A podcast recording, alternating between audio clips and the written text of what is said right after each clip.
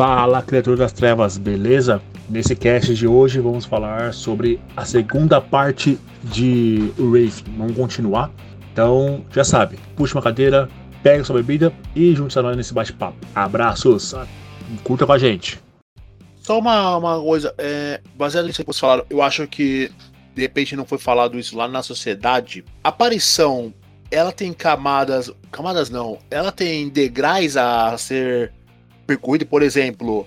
Uh, lobisomem tem posto 1, 2, 3 até o posto 6. No vampiro tem é, é, as gerações, quanto mais baixo, mais poderoso. Em Wraith tem isso também? Quanto mais, sei lá, mais velho for, é, mais poderosa. Como que é isso? Não, claramente um, um Wraith mais velho tende a aprender mais. Aprender mais os poderes de Wraith. Então, assim, a gente pode falar que se um Wraith for muito velho, pode ser que ele já aprendeu bastante. Os poderes de Wraith, para quem não sabe, eles só vão de 1 a 5. Não tem até 10, sabe? E o 5 já faz muita coisa. Só que ele pode conhecer outros poderes, tá? Então tem poderes ali para tudo praticamente. Então você tem ali é, aquela questão aí de subir em degraus e tal. Você talvez possa pensar na hierarquia de repente das legiões, você se, se tornar importante para elas, mas em outros, outros casos não. Você não tem, porque você já tem um baita de um problema por estar tá morto e não tá nem, nem no céu nem no inferno, você tá no submundo. Então eu acho que se eles tivessem colocado uma coisa assim, eu acho que na mecânica, se eles tivessem colocado uma coisa assim, só ia piorar. É, então, é. Uhum. Então, assim, a, o, aí a questão dos antagonistas, né? A gente pode começar a falar dos antagonistas. Tem lá a sua própria sombra, que ela quer te deixar virar um espectro, ela quer fazer você virar um espectro, né? Que é quando a sombra é, toma a conta do seu corpo. Você também pode ter outros espectros, tá? Como antagonistas também. Você pode ter criaturas dentro das Shadowlands, dentro da ali tem criaturas também. Cara, o próprio clima, né? Também já é um puta do inimigo. A gente vai, se a gente for falar um pouco agora da geografia, a gente vai falando da geografia, a gente vai falando de outros inimigos que você, que você tem. E também tem aí ser humanos também, mortais aí, os vivos também, que muitos podem aí ser antagonistas também. Não tô falando de caça-fantasmas, é, é Ghostbusters e tal, é, nem falando muito disso. Mas simples Seria humanos... mais feiticeiros, né? também feiticeiros. Tem ali os Giovanni, né? Também, que são antagonistas também. Que eles usam poder na necromancia contra o Rafe. Mas aí a gente vai cair naquela coisa que tem Wraiths, que são Wraiths, são aparições, são aparições mesmo. E são aparições que são drones. O que é uma aparição drone? Uma aparição drone é uma pessoa que morre, acaba no submundo por alguma coisa, só que ela não tem consciência do que ela tá fazendo ali. Ela não é. É um, é um NPC, é um personagem não jogador. Ela, você, ela não tem aquela consciência vívida do que tá acontecendo ali. Então ela simplesmente quer fazer alguma coisa, só que ela não tem subsídios para isso. Você, não, você como jogador, não, você já tem consciência. Entendi. É, aproveitando já esse, esse gancho, então, você falou, é, vamos falar um pouquinho de, da geografia? a geografia. Uh, quer falar alguma coisa, Rodrigo? Vambora, vambora. Bom, em, em Wraith, quando você chega nas Shadowlands, na realidade você acaba descobrindo é, que existe um, um, mundo vasto. Então, assim, a, os Wraiths chamam a Terra dos Vivos de a, a Terra da Pele, né? E se a gente voltar bem lá para trás e tal, na, na época mitológica tudo mais, é, não existia essa separação. Então, os vivos e os mortos eles tinham um contato muito mais próximo, né? Se a gente for pegar mitos como Hércules, Orfeu, que viajavam, né, à, à Terra dos Mortos. Por algum motivo que não é explicado na lore, é, essa esse véu que separa os dois mundos, ele se torna muito mais espesso, que eles chamam de mortalha. Então os Wraiths eles conseguem chegar às terras da carne e se eles puderem até existe alguns poderes que você consegue até atravessar, mas eles vão chegar sempre tudo de uma maneira é, muito diferente de um viés da morte, né? Então eles conseguem ver, inclusive, ver sinais da morte se aquele é, prédio vai, vai sofrer algum incêndio, se tem alguma doença ali no pulmão do cara que está fumando e dividido pela, pela mortalha, aí você tem as terras das sombras, que aí você vai ter, por exemplo, uh, um, um, espelho, por exemplo, da cidade de Nova York, é, só que na Terra dos Mortos, né? Então, só que tudo com a, a, a muito mais sombrio, uh, os prédios, talvez um prédio que foi demolido e que fizeram um estacionamento ali, mas ele era carregado de, de emoção, é, aconteceu muita coisa horrível ali, talvez assassinatos, talvez fosse algum ponto de venda de drogas que muita gente morreu de overdose. Aquele prédio na Nova York do, do, da Terra das Sombras ele vai continuar existindo, né? Mesmo que aquele foi construído um, um estacionamento ali, ele vai ter aquele prédio. Partindo daí, a gente também tem a Tempestade. Quer falar um pouquinho melhor sobre isso, Palada? Beleza. A Tempest, ou Tempestade, é, como a gente falou que o submundo eles são ilhas, né? Tem ilhas e entre essas ilhas você tem ali a tempestade. A tempestade é uma coisa meio amorfa, assim, ela não tem uma, uma, uma forma. Ela seria como se fosse o oceano, só que ela é, só que nesse nesse inteirinho ali tá sempre chovendo. Só que não chove água. Não tem água no submundo.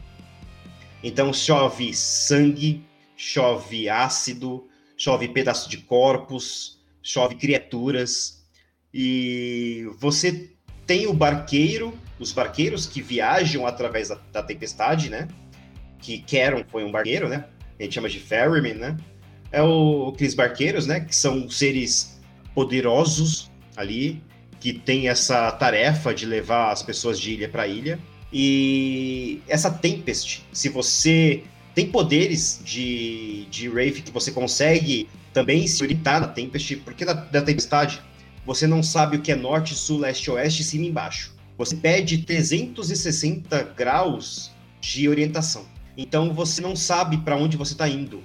E você está tomando dano de coisas que estão aparecendo, de criaturas que estão. Você não consegue enxergar nada, de criaturas é, que às vezes que estão te, te batendo ali, você não consegue nem enxergar nada. Você tá caminhando, você caminha pela água, você sente seus pés molhados, você não afunda ali. Só que você entra na, na Tempest. É como. É, é difícil explicar. Acho que é mais a... próximo de uma, uma. Mais próximo de uma viagem espacial, sei lá. Isso. Então você não afunda naquela água, naquele oceano. Você não afunda. Você anda por ali só que tá sempre chovendo e você não consegue ver nada. E você. E não só isso, você às vezes tá andando ali, tá sentindo o pé molhado.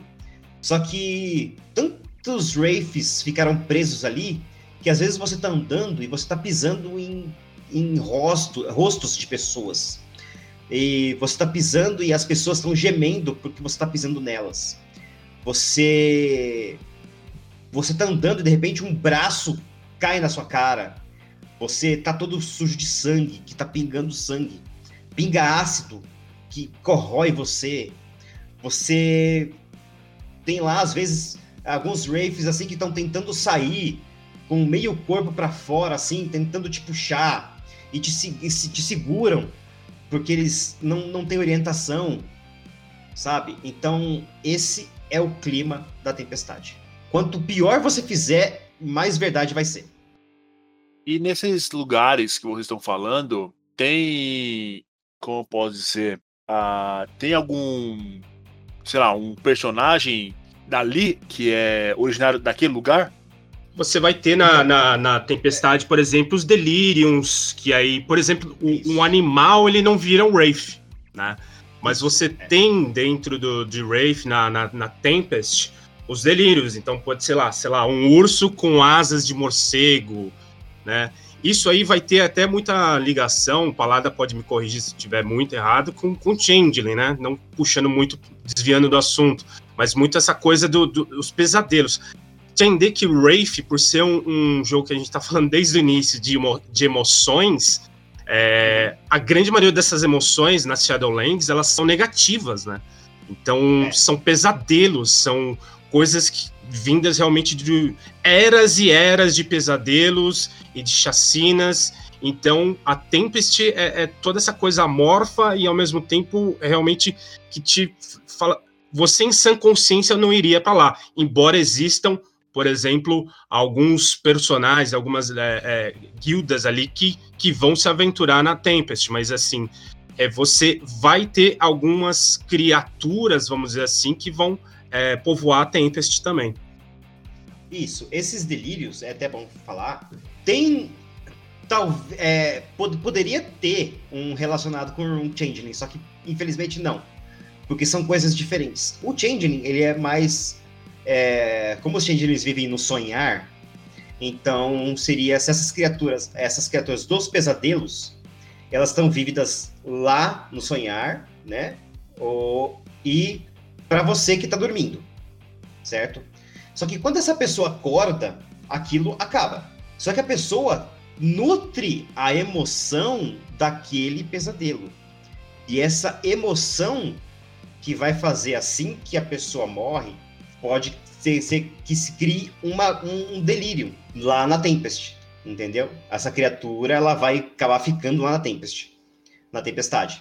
É mais ligado na emoção de, mesmo do que na no próprio sonho, né? Porque o Rafe lá, ele não sonha, né? Não sonha mais.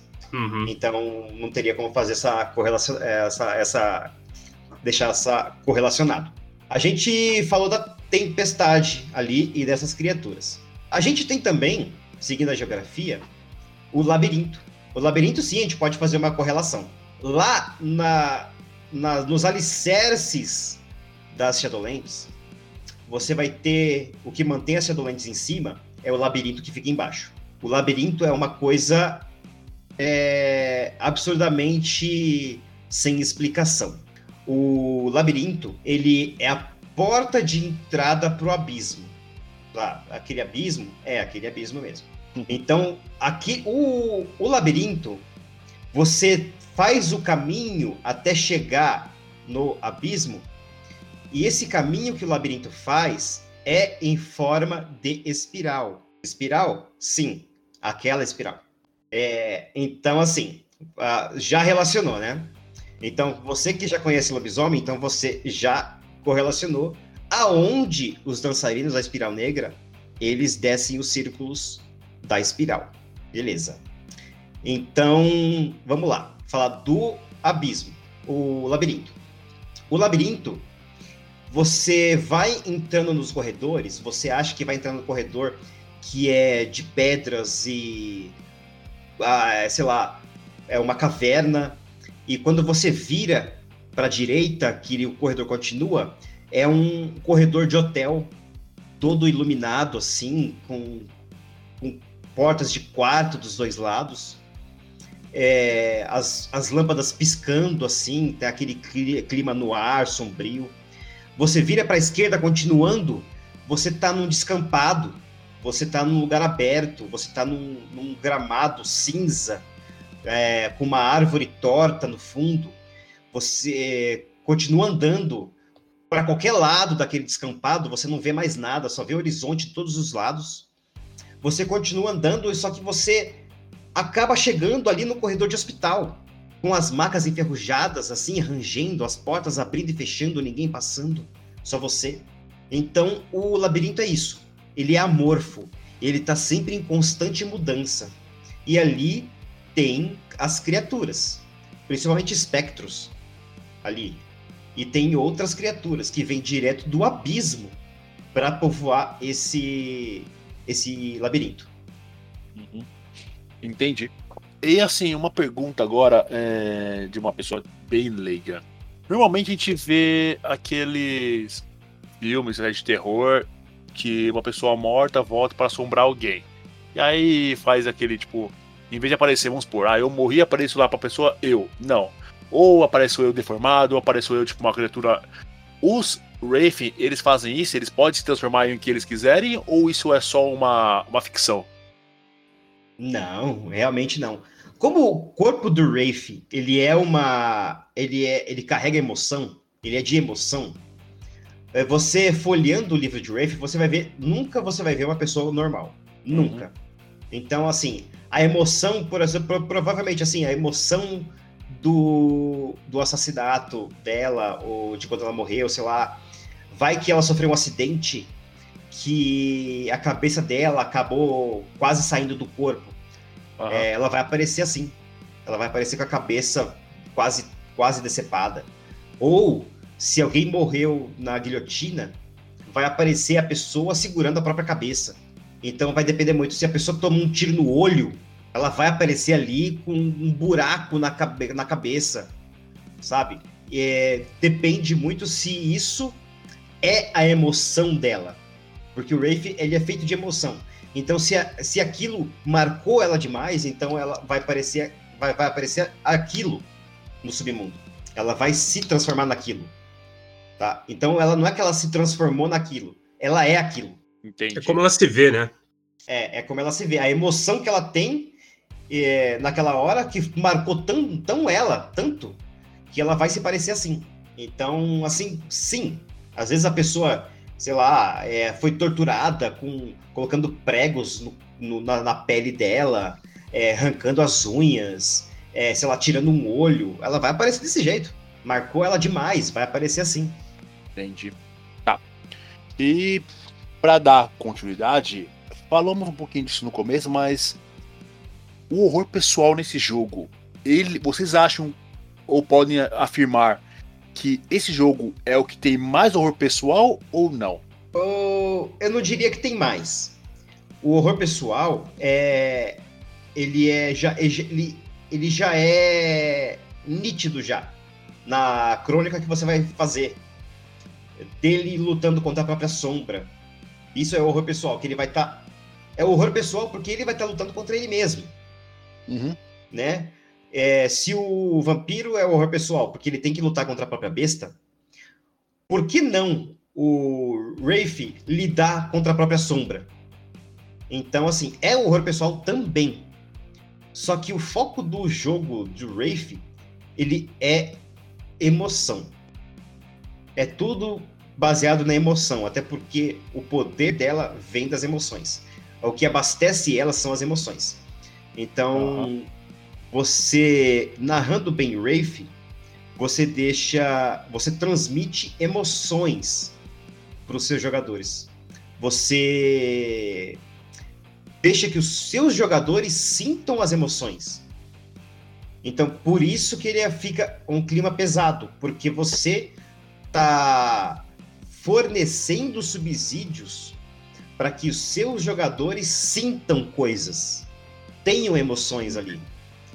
Então, o Rafe ele, ele tem essas duas essas duas vertentes, porque se você está assistindo um filme de fantasma, você vai ficar com medo, porque é um filme de terror.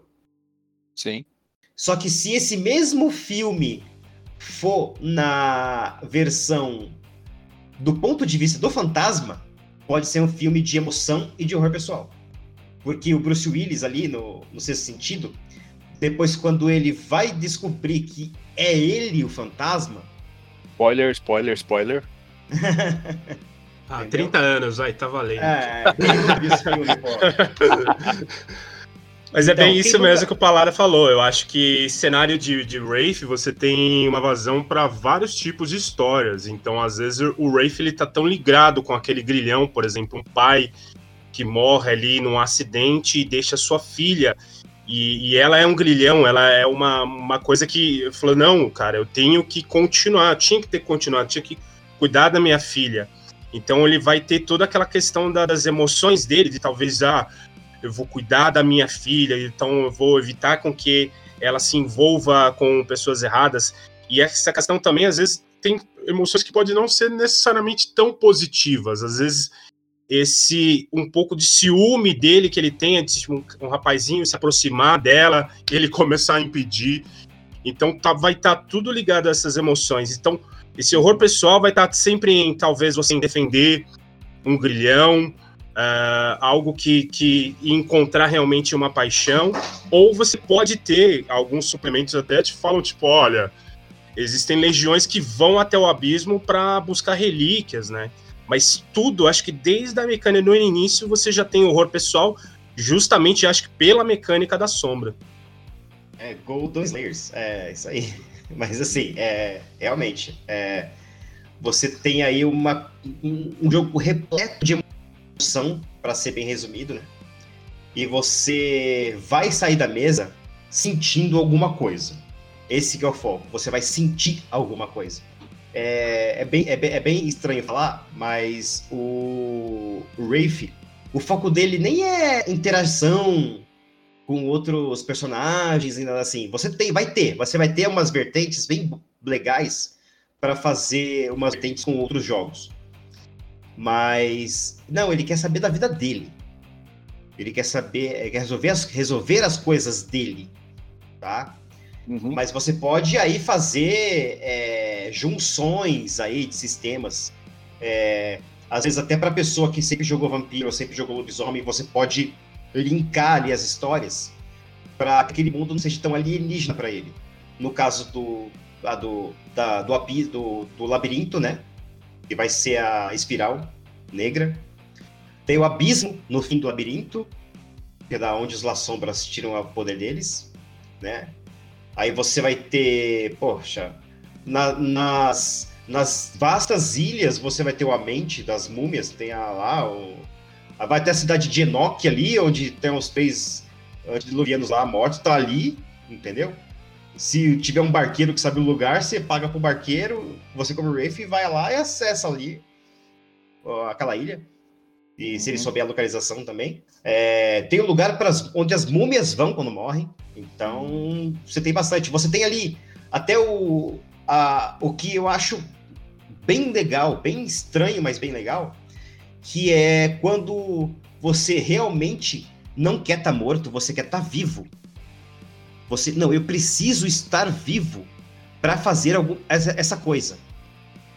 Aí a sua a sua sombra, sua shadow, ela vira para sua psique e fala: "Pô, eu também quero então vocês fazem um acordo e retornam do túmulo. Ou seja, vira um zumbi. Voltar pro... Exatamente. Nossa. Você vira, você vira um reerguido. Que é o que é Rising, né? ali. É. Você sai da sua tumba e vai resolver as coisas.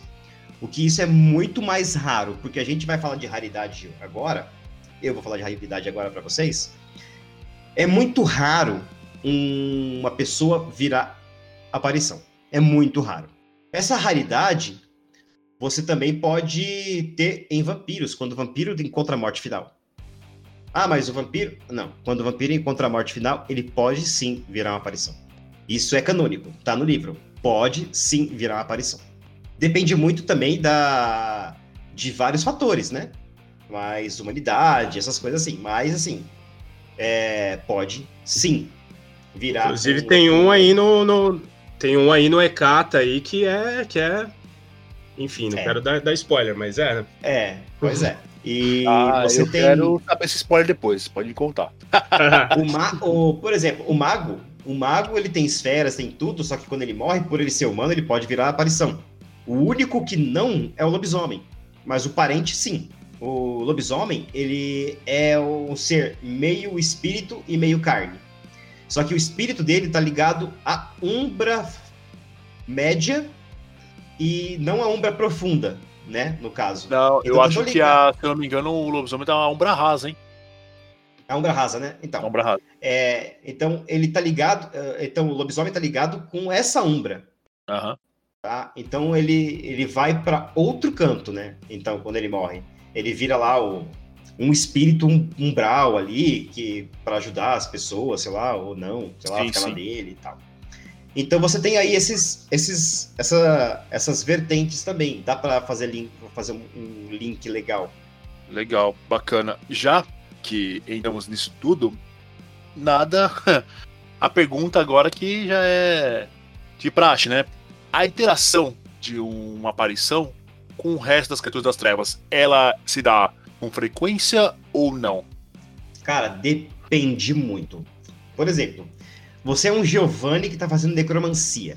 Você. É, o, o, a necromancia, eu tô falando isso do 20 anos e percepção, tá? Uhum. Você tá. Você tá com necromancia que você consegue saber o que é um grilhão de uma aparição.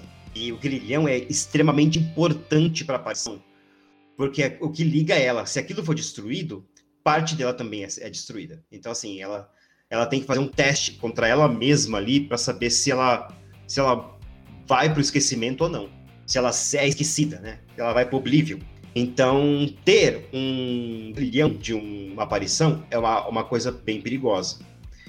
E o Giovanni, ele vai lá, pega aquele brilhão dessa aparição, e ele vai e tenta summonar, assim, invocar essa aparição para fazer alguma coisa para ele. Cara, esse, esse, tipo de interação vai dar muito problema pro Giovanni, cara. Vai dar muito problema. Porém, você tem ali o Giovanni, ele pode ter é, companheiro espiritual lá, uma qualidade lá. Que ele vai ter um Wraith de, de amigo, ou de escravo, de repente. Às vezes esse Wraith ele tá tentando se libertar e não consegue. É uma, é uma coisa meio difícil. Se ele não for bem tratado, não conseguir as coisas também, é, é bem complicado. A gente pode falar para lobisomem também. É, isso que eu, isso que eu tô falando, assim, tem é, com vampiros, né? é até mais fácil a interação. Até porque tem esses erguidos, né? Os Rising, que eles, por serem mortos-vivos, eles podem aprender disciplinas também. Então eles e eles podem usar os poderes, alguns poderes deles podem usar na, na Terra dos Vivos ali. Então é um, uma, uma convivência ali meia sinistra, porque o Erguido ele não vai querer saber de Camarilla, não vai querer de Sabá, saber, querer saber de Sabá, querer saber de, de anarquia, ele vai querer saber da vida dele, o que levou ele a tá ali. De repente, ele foi morto, ou a, teve a família dele toda morta por um bando Sabá, de repente, entendeu? Que abraçaram, depois mataram a família dele e ele mesmo. Só que ele ele foi abraçado, depois ele foi zoado, ele, depois ele foi morto, e teve a esposa e o filho mortos, aí ele vai se levantar da tumba para poder dar cabo daqueles, daquele bando, entendeu? É uma espírito de vingança ali, de, tipo o filme Corvo, né?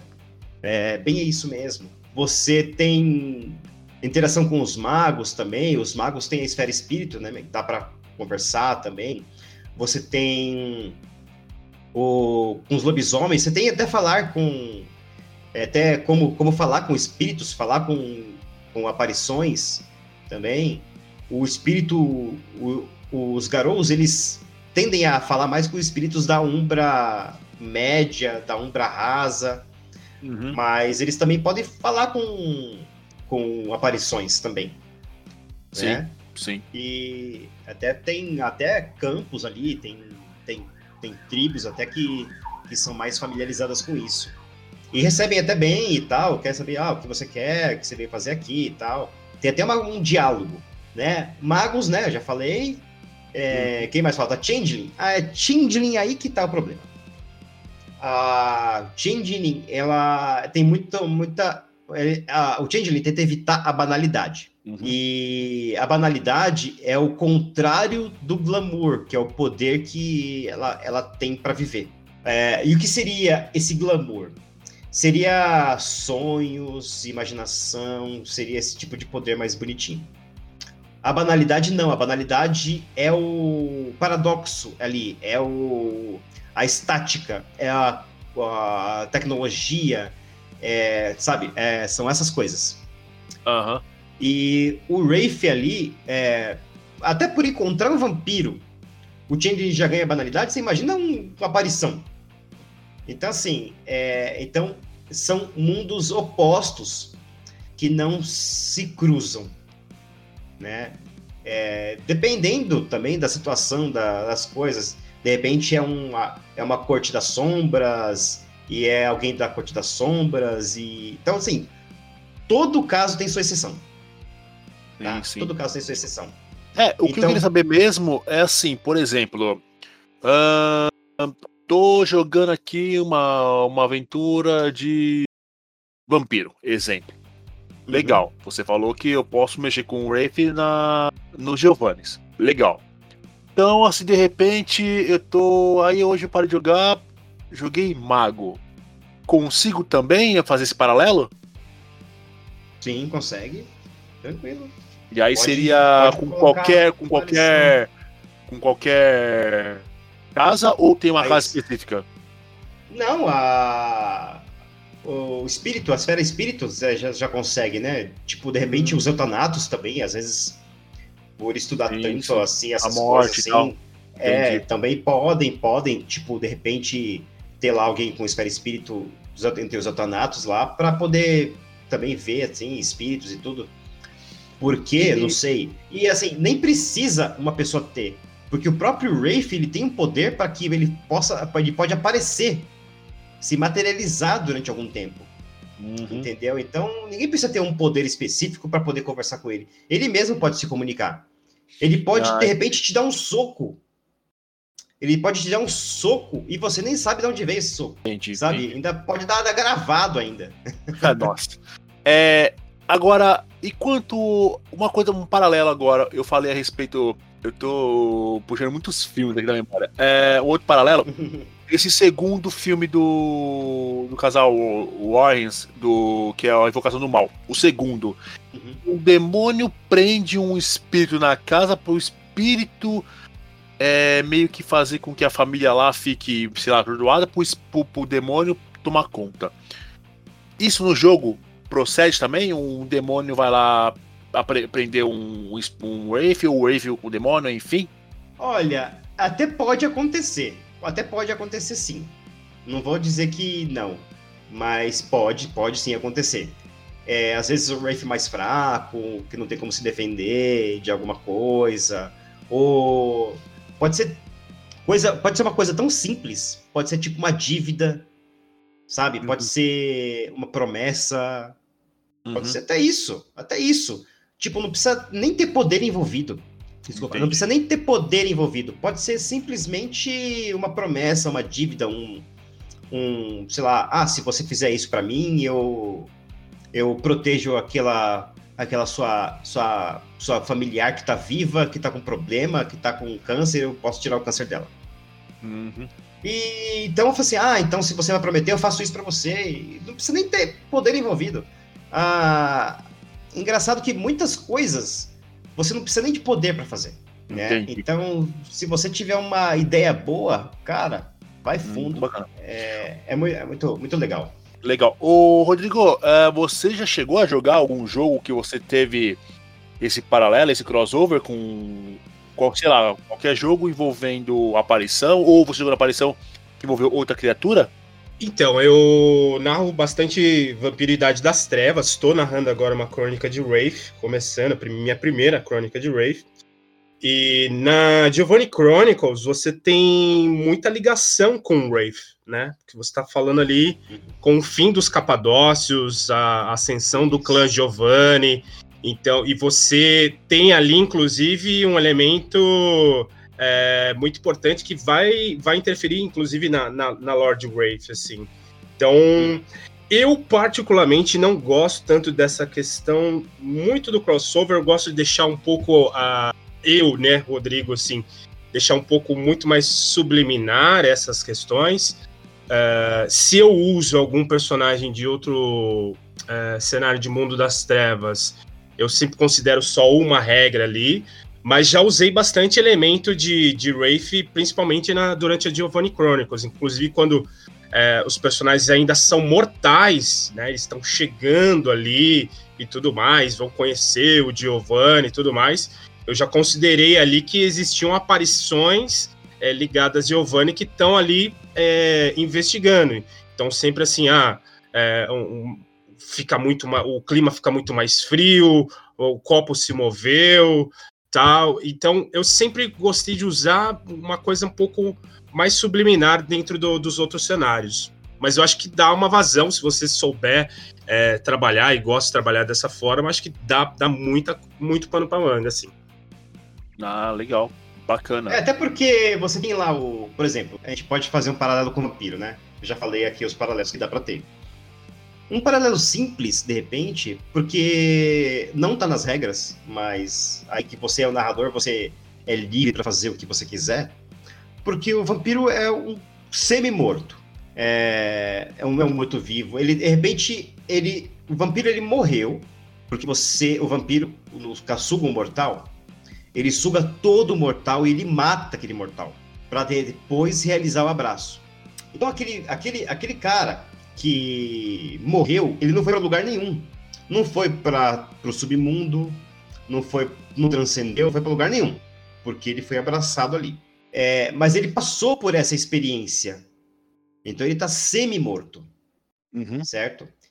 Então por que não? Como elemento narrativo, que não tem nada a ver com regra, uhum. como elemento narrativo, fazer a mesma coisa que o Rodrigo falou. Você sente que o clima tá mais frio aqui. Você tá morto, você é um vampiro, você tá morto, mas se você fosse mortal, você estaria arrepiado. Sim. Você viu de repente uma perna de como se alguém estivesse entrando na porta atrás de você, só que não tem ninguém ali. Você. E, assim, como normalmente as pessoas sempre relatam assim em redes sociais e falam em conversas e tal, que nossa, eu trabalhei à noite naquele lugar e, e aquela, aquela porta abriu e não tinha é. ninguém lá e, e tava a janela Sentia alguém te observando, né? É, e tudo. É, isso você vivo. Você imagina se fosse um morto vivo entendeu? Entendeu? É, não ia sentir muito mais isso, de repente, sabe? Que eu, eu narrei uma sessão onde tava, era todo mundo vampiro e só uma pessoa. É, e todo mundo com as fichas veladas, para ninguém ver. E eu falava, você não fala pro outro o que você é. Então todo mundo tava meio, uhum. meio, que, meio que querendo saber e tal. E eles se encontraram não se encontraram na Camarilla, não se encontraram no Sabado, se encontraram, se encontraram nas ruas e foram criando uma interação.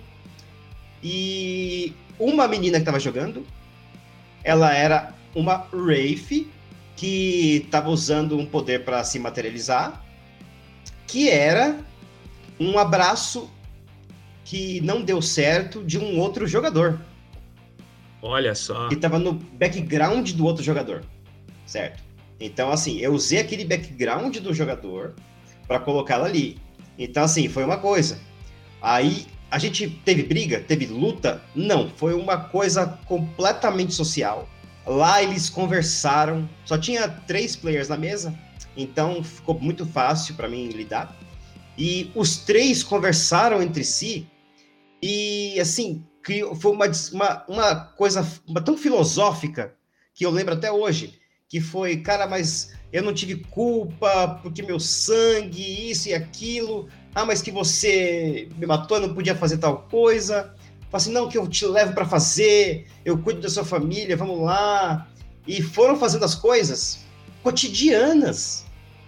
Cara, tipo, até comprar um presente para a mãe da menina, sabe? É, o pessoal foi fazer. Eu narrei isso numa aventura de vampiro, sabe?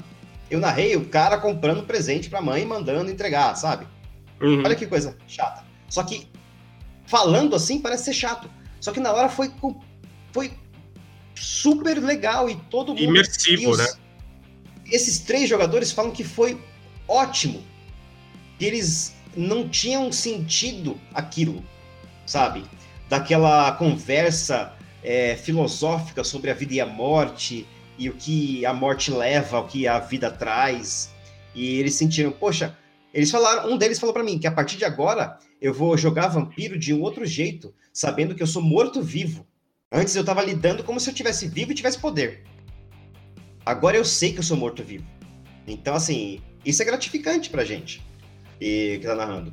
Então, a gente, em Wraith, é, só pegando esse gancho, a gente tem dilemas filosóficos para tratar a gente tem emoções para inserir. e a gente tem o clima para tratar.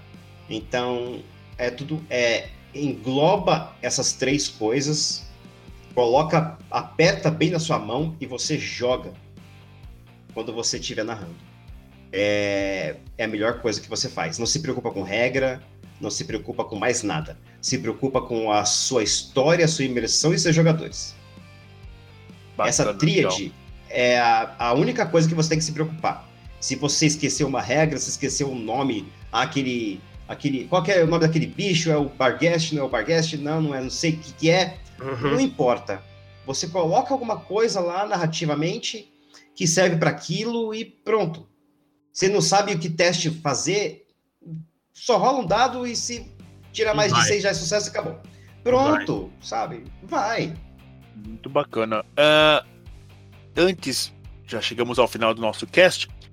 É, o que agora eu quero saber de cada um, qual que é a. O que vocês podem dar de opinião, não opinião, mas oferecer uma, um conselho para quem está querendo entrar, querendo começar a jogar o Wraith.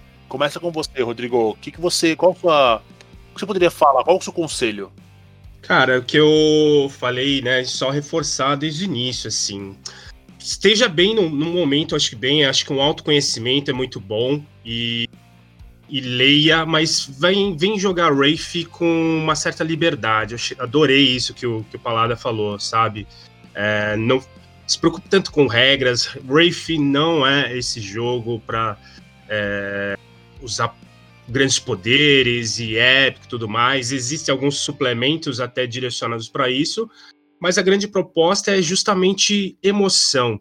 Então, acho que autoconhecimento, acho que você ter uma bagagem de, de leitura, é, de filmes mesmo, da cultura pop, você já está meio caminho andado para você jogar Wraith. E a sessão zero, acho que é o principal, assim, nessa questão do seu respeito com os jogadores. Então, entenda que tipo de história você quer contar, né? Qual que é o tema que você quer contar, quais os assuntos que você vai abordar. Você ouviu esse podcast, você viu, ouviu, né, que é um cenário realmente muito tenso, mas talvez na, no seu, na sua concepção, sei lá, você pode tentar fazer um Wraith, mas não uma pegada, as fantasmas se divertem, a história é sua. Mas o grande, é, acho que o cerne disso tudo é você conversar muito, muito bem com os seus jogadores, entender quais são os gatilhos deles, quais são os seus gatilhos também, né? Tornar essa mesa segura, tornar essa mesa divertida, em que você promova justamente esse autoconhecimento, que essa contação de história coletiva, ela seja tensa ali naquele momento, mas que a partir dali todo mundo saia tipo, meu, que legal, é, que nem o Palada falou, eu nunca mais vou enxergar talvez o outro cenário da mesma forma. Eu estou narrando uma crônica de, de Wraith, que ela se passa durante a Renascença, por exemplo, e uma ligação que eu fiz com outro cenário que eu estava narrando, que é Vampiridade das Trevas, é que os personagens, as, essas aparições, eles eram carniçais dos os seus outros personagens vampiros.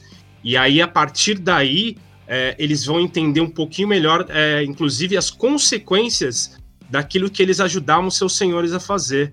Então, uh, o tema, por exemplo, da minha crônica é muito essa questão da responsabilidade né? De você assumir as responsabilidades e as consequências das suas ações. Então, eu acho que basicamente é isso, assim. O que eu, o principal conselho que eu dou é muito isso. Converse muito com seus jogadores, entenda muito bem o tipo de história que você quer jogar. É, leia, logicamente, o, o, livro básico. Acho que você, começando pelo livro básico, você já tem uma boa noção do tipo de, de vários tipos de história que você pode contar e, cara, deixa a criatividade rolar. Interessante. Beleza, acho que como eu não sei jogar e quero jogar, eu vou pegar muito bem essas dicas. Palada aí você, quais as dicas você daria para alguém que quer começar nesse mundo de Wraith? Uh, algumas dicas, né? É, eu vou só repetir alguma coisa que o Rodrigo falou, que eu também sou ferrenho defensor, já falei da sessão zero. Eu acho que o contrato social, você não precisa de um contrato de papel, que imprimiu da internet, que é um questionário para dar para cada jogador. Não, não precisa fazer isso. Você conversa com seus jogadores antes da sessão. Conversa de um por um, separadamente. Depois você conversa todo mundo junto, sabe? Fale, não mande mensagem, fale, tá? Seja mais, é, mais pessoal possível. Porque você, em qualquer jogo que você esteja, esteja fazendo, você precisa do contato voz a voz, no mínimo. Ou pode ser uma câmera, você pode falar com a pessoa via câmera, olho no olho ali, sabe? E você chegar e falar: olha, eu estou aqui, eu vou narrar para você, me conta que nesses temas que eu mandei para você, qual que não te agrada, qual que você não está disposto a, a participar. Pode falar sinceramente que eu realmente vou mudar se você falar que para você é pesado. Então, converse com isso, não faça uma sessão zero com todo mundo junto, porque talvez a pessoa fique encabulada, não queira falar sobre os medos dela, os anseios e acaba e acabe e acabe fazendo daquela experiência uma experiência ruim para ela. A gente vai a gente vai estar tá lembrando que Wraith é um jogo de emoção e vai rolar muita emoção durante o jogo de Wraith. Tem que rolar muita emoção durante o jogo de Wraith. Você pode rir, você pode chorar, você pode sentir amargura, tristeza. Então, não só sentimentos ruins. No jogo de Rift pode ter sentimentos alegres. Quando você consegue resolver um, uma paixão, consegue resolver aquela, a, a, aquela coisa. Você consegue resolver alguma coisa que estava te prendendo. Para você poder seguir o seu caminho para transcender e sair poder nascer de novo. Que esse é a trans, o que o, a transcendência faz de Wraith. Você resolve o que te prende, você consegue resolver tudo, encaminhar tudo. Quando você resolver tudo, você faz um único teste e você transcende ou não. Certo? É, não é a Golconda para os vampiros, essa coisa de transcendência. Porque a Golconda é mais uma lenda do que algo mais palpável, apesar de ter algumas regras para isso, só que é praticamente impossível alguém chegar. A transcendência também é, mas eu não diria que é tão impossível assim. Ah, então vamos lá. A dica que eu tenho para você que está começando a narrar é a ambientação e o cuidado com seus jogadores. É isso. Hum. Para você que está começando a jogar, você tem que confiar no seu narrador. Você se entregue para ele, para o seu narrador. Limpa a sua mente de pseudo-regras que você tenha lido, que você tenha aprendido. Deixe o seu narrador, que, que você confia nele agora, ele ditar o ritmo e ditar o que ele quer fazer na crônica. O seu, o seu narrador vai ser o seu guia dali por diante. Se você não confia nele, você não vai estar tá imerso. Quando o seu narrador estiver fazendo a ambientação, você fecha os olhos e você se imagine ali. Então você absorva como uma esponja toda a ambientação que esse narrador te der. Você tem que fazer isso com todos os outros jogos. Todos os outros jogos. Só que se você, em Wraith, você absorver, você vai perceber que esse jogo vai te mudar. Você vai sentir a emoção e você vai melhorar depois que a sessão acabar. Você vai conhecer mais de você. Você vai melhorar por isso. Você vai conhecer mais de você. E é isso, essas são as minhas dicas. É, eu, eu não jogo, quero jogar, quero aprender a jogar, mas pelo que eu aprendi muito hoje, se você tá meio na bad, tipo, perdeu alguém querido recentemente, tá meio para baixo, não é o momento de jogar isso. Vai jogar outro jogo mais divertido, vai jogar uma coisa mais legal, vai jogar uma coisa mais que te levante o astral. Porque eu acho que o Wraith no momento não serve para você. Espera um pouquinho, deixa essa energia subir, quando estiver lá em cima, aí você vai lá ver qual, qual é que é o do jogo. Tá? Não é que se é para baixo, não é o momento. Beleza? Acho que essa é a pequena dica que eu dou do pouco que eu acabei de conhecer. Mas galera, valeu, muito obrigado. Esse programa foi animal, adorei, aprendi pra caramba. Agradeço imensamente a você, ouvinte, que está aí ouvindo, que ficou até o final. Muito obrigado, tá? É, já criei o e-mail, vou deixar aqui embaixo para dicas, para opiniões, quer dar alguma algum ênfase em alguma coisa, é, quer dar sugestões, pode mandar que eu vou que eu vou ler com carinho. E também agora vai já tá criado o o Facebook, vou deixar lá também na descrição. E vou também deixar algumas informações aqui de algumas pessoas é, que eu fiz um livro recentemente, é, mandei encadenar. Ficou animal, ficou muito bacana. Vou deixar lá no Facebook também depois a foto dele. Vou deixar o link pro encadenador. O cara é fera, tá? E quero agradecer aqui mais uma vez aos participantes. Quero agradecer ao Palada, quero agradecer ao Rodrigo Pontes. E, Rodrigo, fala um pouquinho do seu canal. Opa, vamos lá. Bom, o Fábulas Cotidianas RPG é um canal bem novo agora no YouTube. A gente está transmitindo uma crônica de Wraith que se passa ali no começo da Renascença, né? Ela tem uma ligação com a Lorde Vampiro, porque ela começa com o ataque do Sabá na cidade de Southchester ali. E são cinco carniçais que, que de repente se veem acuados numa uma cidade e numa situação tanto quanto estranha.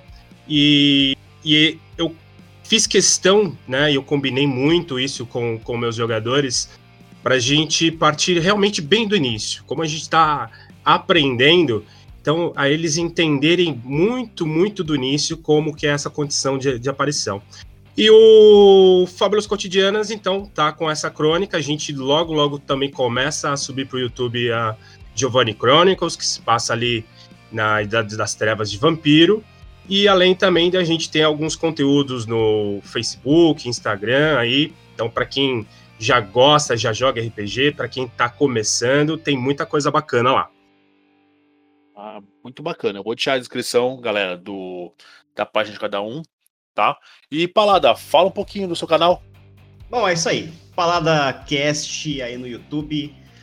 Tem a página do, do Facebook também. Só você colocar hashtag mestre fora da curva, que é para você mestrar fora da curva. Você vai achar o Palada Cast nas redes sociais. O Palada Cast deu uma parada, mas a gente tem lá na, uma mini campanha do A Caça do Caçado, que é o Capital by Night, que é o jogo de vampiro 20 anos. E a gente vai começar, que é, que é do Elton, né, e do Ian também, que fizeram essa maravilha de, de, de crônica.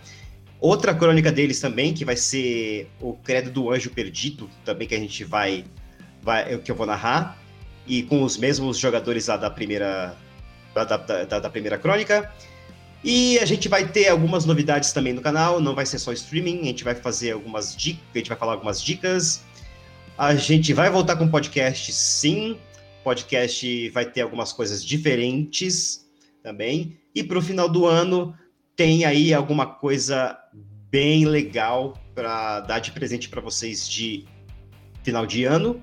Que o PaladaCast tá com a cabeça. Eu, eu tô com a cabeça cheia para fazer esse presente chegar até o final de ano para a comunidade aí. Tá bem difícil, mas com certeza vai chegar.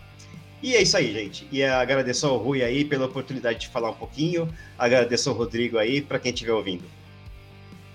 Ah, maravilha. Que a, como falei, a, Mesa de 10 está de portas abertas para todo mundo. Toda a galera que quer falar, comentar do da lore favorita.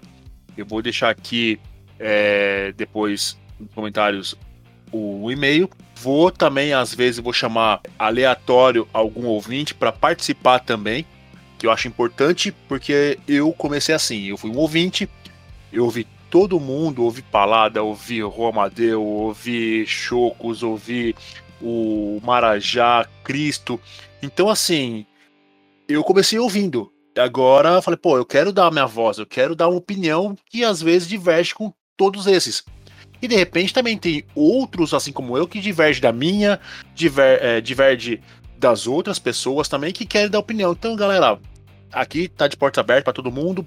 Palada, Rodrigo, a hora que quiser, estão mais convidados. Beleza? Opa, brigadão, obrigado. Estou muito, muito feliz aqui pelo convite e agradeço demais. Valeu mesmo.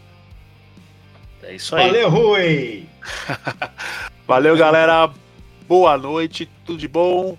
Que agora eu acabei de gravar à noite, né? E é isso aí. Muito obrigado. Mais uma vez, obrigado a vocês dois. E é isso aí, galera. Tchau. Falou, abraço. Falou!